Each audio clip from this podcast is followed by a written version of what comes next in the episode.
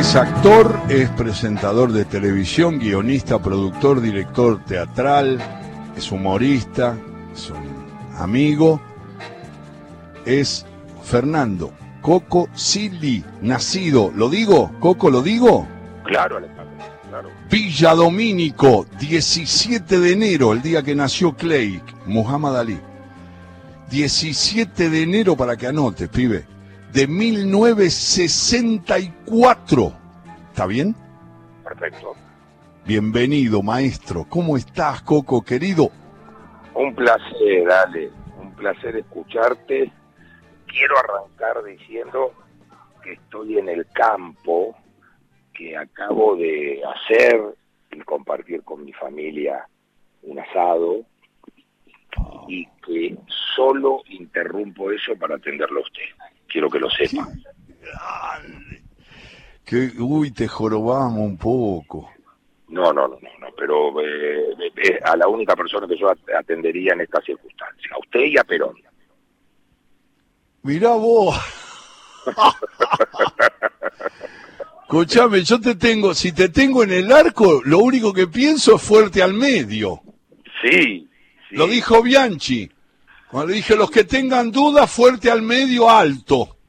Sí, sí, yo estoy feliz con el título cuando se nos ocurrió porque es tan representativo del fútbol, pero también, bueno, también voy al mediodía, entonces nos venía bárbaro fuerte al medio. Y, y sí, y es una, meta, es una gran metáfora aplicable a un montón de situaciones, ¿no?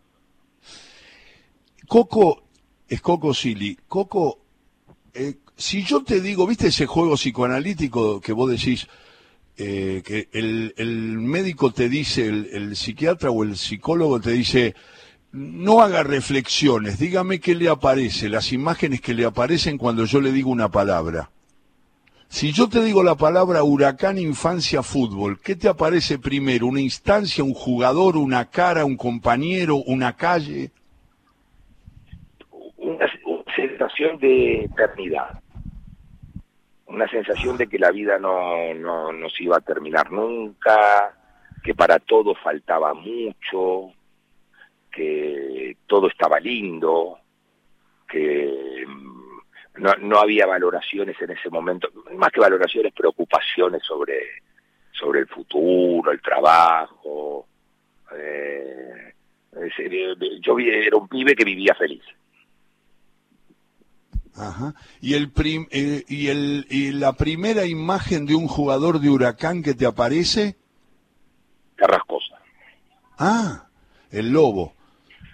El lobo. Y de, que después se me significó mucho cuando de oídas empecé a conocer un poco, muy poco, la verdad que no, la verdad que no porque él desapareció del mapa, pero claro. de oídas empecé a conocer algunas actitudes que tuvo más allá del fútbol. Claro. Y dije, bueno, mira, qué, bien elegí de pibe. Arrancaste con eso. El huracán del 73 me parece que te eh, completa, digamos, como, como gustador de fútbol. Es un equipo que está en el cuadro de honor de cualquier futbolero sensato, digamos. Lamentablemente no, no tengo la conciencia fresca porque yo tenía nueve años. Nueve, nueve, claro. Entonces no tengo ese acuerdo tan vívido como puedo tener de algún otro equipo, ¿no? Pero bueno, digo que esos equipos es como cuando Maradona, como usted cuenta muchas veces, cuando Maradona jugó el primer partido en la cancha de Argentinos Juniors, que si todos los que dijeron que lo fueron a ver estuvieran, la cancha tendría que tener 150 butacas, ¿no? Eh, con el huracán del 73 me parece que pasa lo, mismo. ya, ha pasado un lugar de, inconsciencia popular que todos sentimos que teníamos 20 años y lo estábamos viendo. el, el, fútbol forma, forma mucha parte, estoy hablando con Coco Silly, que está descansando y no lo vamos a hinchar mucho, pero sí le vamos a hacer algunas preguntas que tienen que ver con nuestras historias.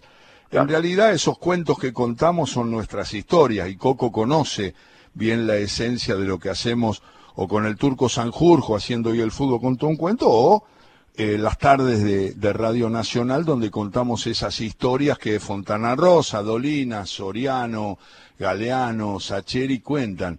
Eh, el fútbol forma, cuando vos tenés que hablar de tu formación, justamente, del arranque, de los primeros amigos, de ¿el fútbol tiene un lugar muy importante en tu vida o no?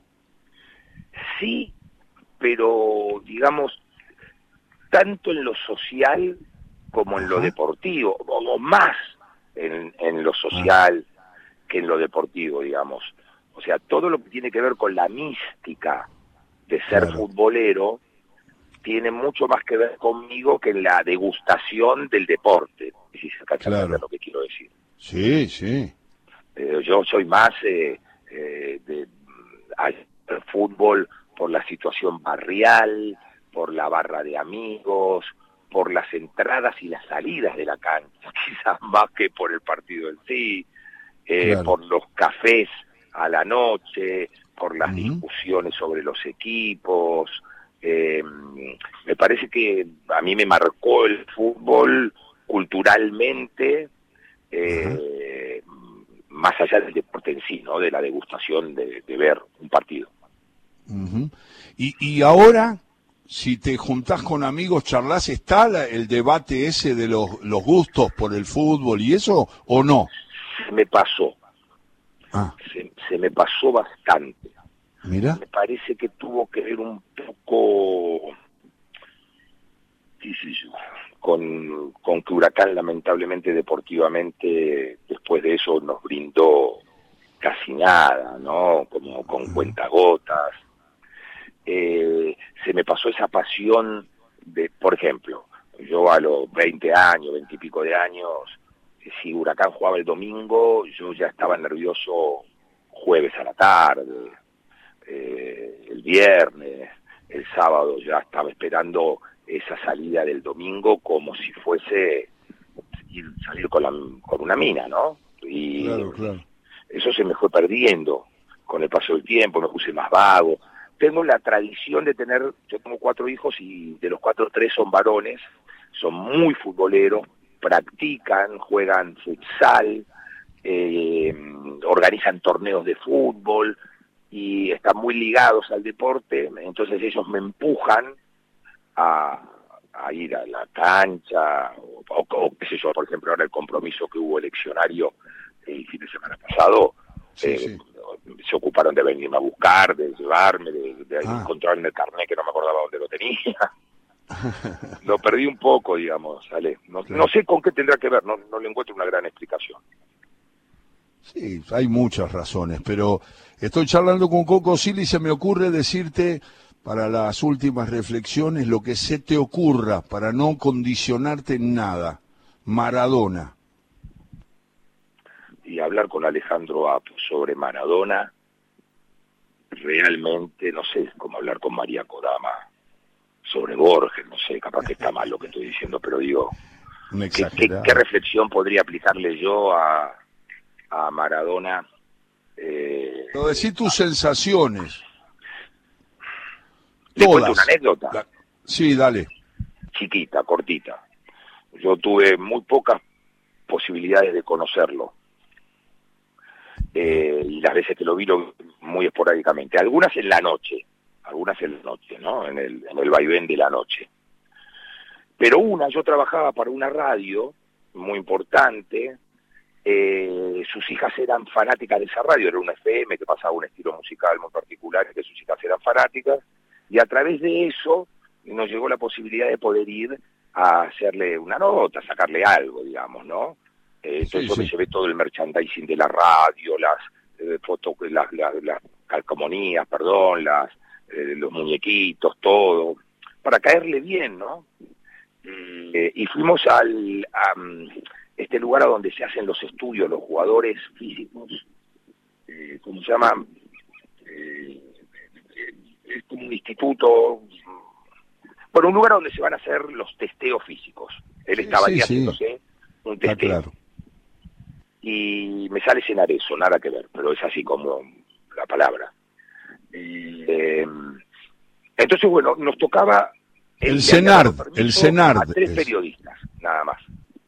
Entre ellos, uno era yo, que no era periodista, por supuesto, yo era actor, pero trabajaba en la radio en ese momento. Entramos a este lugar, eh, que es como un lugar muy grande, nos metimos en una antesala y había una puerta de madera muy grande y del otro lado estaba Maradona haciéndose todo un estudio eh, físico, de fuerza, de lo que le hacen a los deportistas. Estábamos ahí sentados los tres periodistas y de repente entra un cuarto periodista. Entra el cuarto periodista, se sienta, se saluda con los otros muchachos. Yo no conocía a nadie, porque eran todos de deporte. Y a los cinco minutos entra el muchacho de seguridad de este instituto, vestido con la ropita de los que están en la puerta, ¿viste? Los que te controlan la entrada.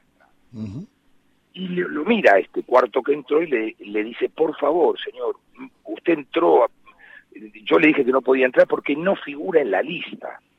Y este periodista, que ni me acuerdo el nombre, le dice, pero yo trabajo en, nombra un medio muy importante, y yo ya tengo todo arreglado, quédate tranquilo. Y este muchacho, atemorizado y con mucho respeto, le vuelve a repetir, sí señor, yo entiendo, pero a mí me dejaron un papelito con tres nombres anotados y usted no figura. Entonces yo le tengo que pedir que se vaya. Olvídate, le dice el periodista cada vez más envalentonado, quédate tranquilo, pero yo le echo a Diego, Dios mío, tantas notas, tan, olvídate, no pasa nada. Ya el muchacho tembloroso le dice, pero sí, pero me compromete, usted me está comprometiendo, quédate tranquilo, le... No termina de decir la frase que se abre el portón este gigante y aparece Maradona en slip, todo lleno de los chupetes, esos que se te pegan en el cuerpo para hacerte el estudio.